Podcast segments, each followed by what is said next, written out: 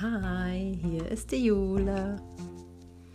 Wenn dein Kind krank ist, dann ist das für die Eltern das Schlimmste auf der ganzen Welt.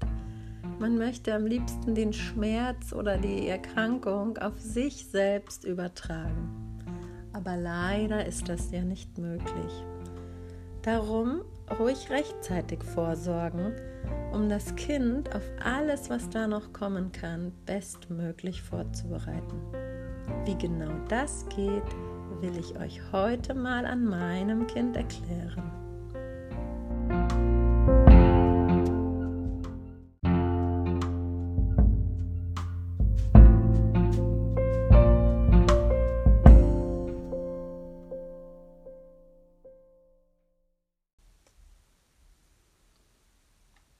Ich selbst nahm in der Schwangerschaft Folsäure, Vitamine und Spurenelemente.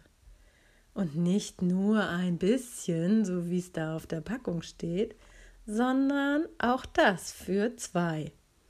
Denn alles, was der Körper jetzt nicht braucht, lagert er sowieso ein oder es geht ungenutzt wieder raus. Die Ernährung sollte zudem auch noch ausgewogen sein. Und wenn du dann mal so Gelüste hast, eben nach einer Tüte Haribo Vampire oder dergleichen, dann ist das so und es ist dann auch nicht schädlich. Ich nahm vor der Schwangerschaft in dieser sehr langen Kinderwunschphase auch noch Nahrungsergänzungsmittel ein, weil ich einen sehr unstabilen Zyklus hatte. Dem half ich aber wieder in die Regelmäßigkeit mit der Jamswurzel. Und nach der Ausschabung für meine Gebärmutter kam mir genau der Frauenmantel recht. Der hat mir dann wieder geholfen, dass sich die Schleimhaut aufgebaut hat, ganz vernünftig.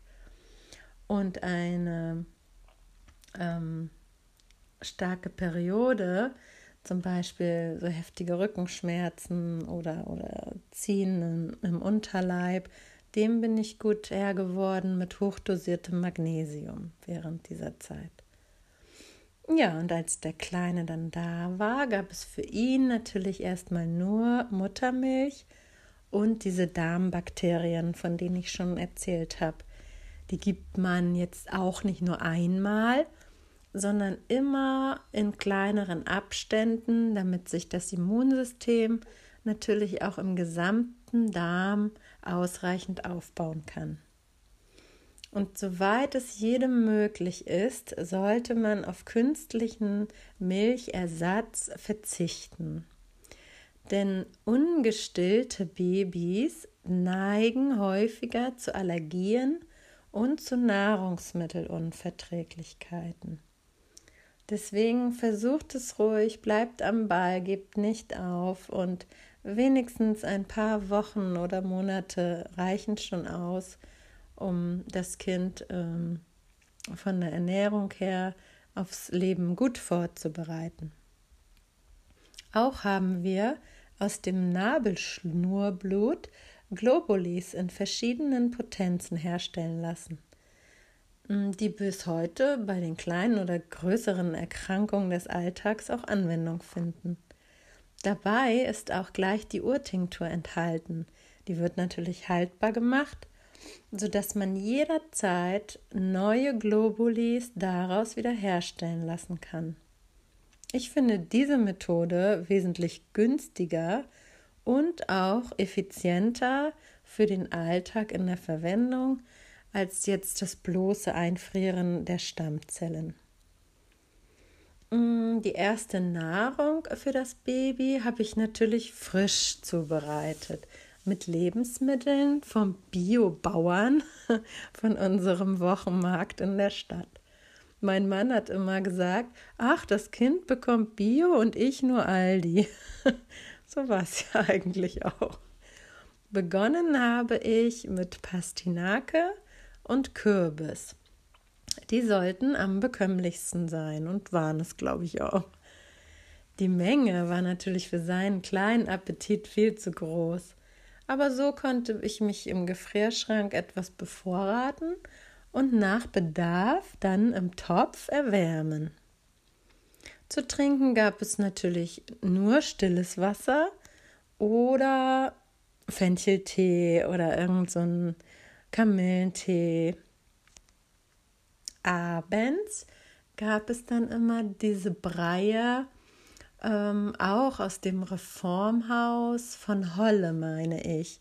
Da gibt es ganz verschiedene Sorten und die haben ihm sehr gut geschmeckt.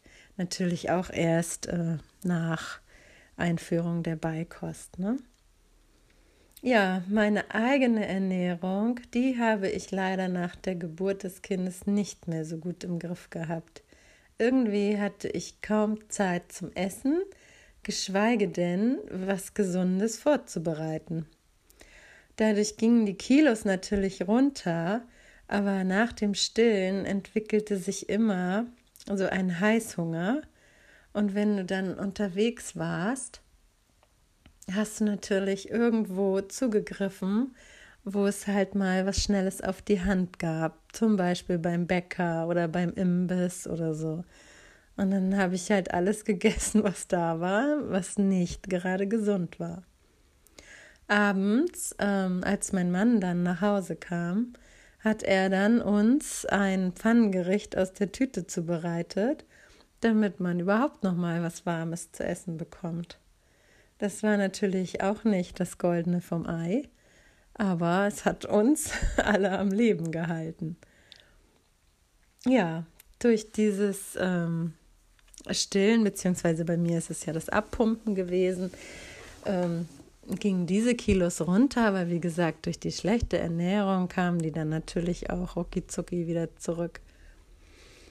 Naja, der Kleine wuchs kräftig heran und sollte nun auch in sein eigenes Bettchen überführt werden und auch alleine eigenständig in den Schlaf finden. Dass das nicht einfach war, könnt ihr euch sicher vorstellen. Wie ich es dann aber doch problemlos mit ganz einfachen Tricks geschafft habe, hört ihr in meiner nächsten Podcast-Folge.